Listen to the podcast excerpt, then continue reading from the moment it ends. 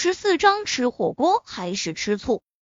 阿嚏三道喷嚏声同时在空气中响起。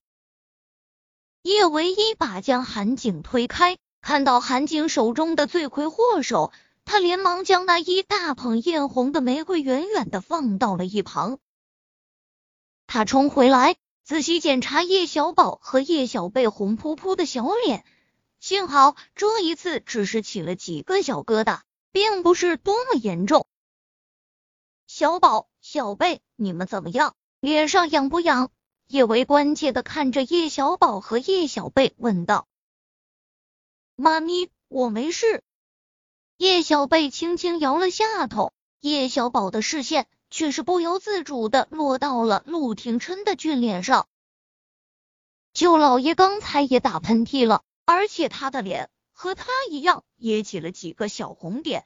他和小贝对花粉过敏，当时去医院检查的时候，医生说应该是遗传的。他一直以为他们遗传的是他们爹地，没想到他们遗传的竟然是舅老爷。宝贝啊，你们这是怎么回事？怎么会忽然打喷嚏？韩景心疼的捏了下叶小宝和叶小贝红扑扑的小脸。好像还起小红点了，宝贝儿，你们该不会和小舅舅一样，也对花粉过敏吧？对呀，爹地，我们对花粉过。阿嚏叶小贝话还没有说完，就又开始打喷嚏，似乎是想到了些什么。韩景的脸色有一刹那的僵硬，几乎是立马，他又恢复到了那副阳光大男孩的模样。他干笑了一声。这这隔代遗传还真神奇。随即，他无比愧疚的攥着叶小宝和叶小贝的小手说道：“宝贝哦，对不起啊，都怪爹地不好，爹地不知道你们对花粉过敏，早知道爹地就送你们妈咪别的惊喜了。爹地，我们没事，这一次我的脸一点儿都不痒。”叶小贝跟个小大人似的揉了下韩景的脸。爹地，你就别内疚了。对了，爹地，你不是说今晚要吃火锅吗？我们快开吃吧，我好想吃火锅。好，宝贝啊，我们这就去吃火锅。韩景一把将叶小贝抱起，就快步往别墅里面走去。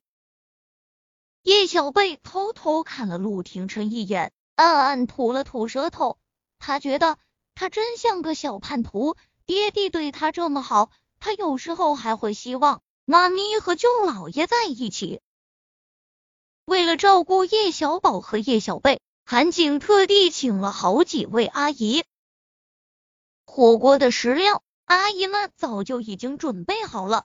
热腾腾的火锅冒出诱人的香气，叶小宝的肚子早就已经饿得咕咕乱叫。他用左手拿起筷子，就夹了一块香喷喷的羊肉。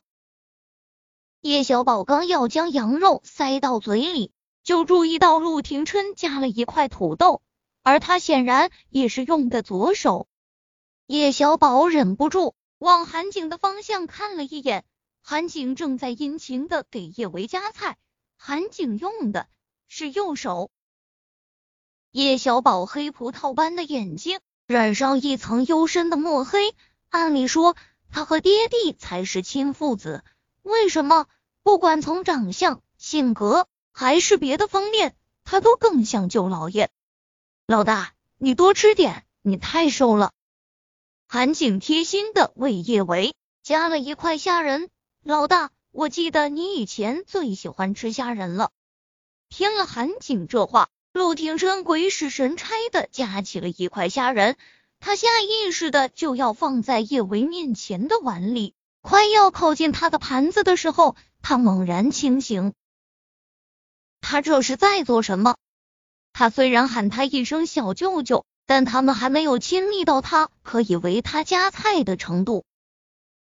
韩小胖，你不用帮我夹菜，我可以自己吃。看着自己面前碗里堆成小山的食物，叶伟有些无奈的说道：“老大。”我就是喜欢为你鞍前马后嘛。韩景丝毫没有被人嫌弃的自觉，狗腿的说道：“韩小胖，你也快吃吧，火锅就是要趁热才好吃。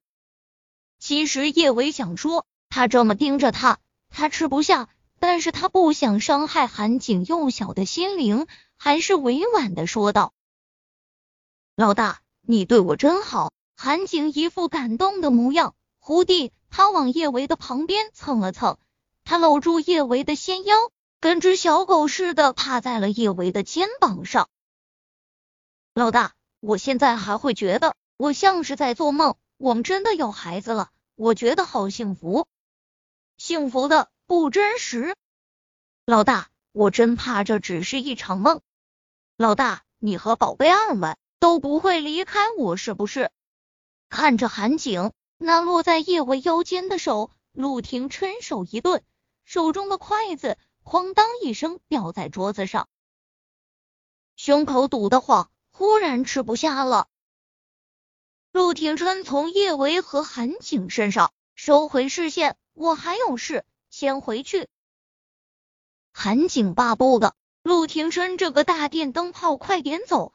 他也没有挽留，他搂住叶维的胳膊，老大，你说五年前那晚，你要是没偷偷离开，该有多好。那样我们就不用错过这么多年了。叶维不着痕迹的将韩景推开。那天晚上不是你先离开的吗？啊！韩景一愣，今天白天那个叫做程敏的女人的话又冲进了他的脑海之中。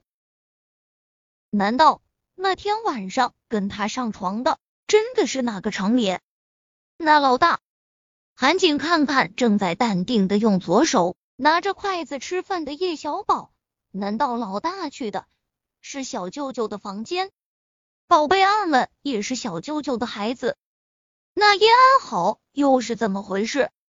韩景还没有从凌乱中回过神来，就又听到叶维说道：“韩小胖，有些话我必须要跟你说清楚。我一直把你当成好朋友。”也只是朋友，就算是小宝和小贝，韩景不傻，听到叶维这么说，他自然猜出他接下来是要拒绝跟他在一起。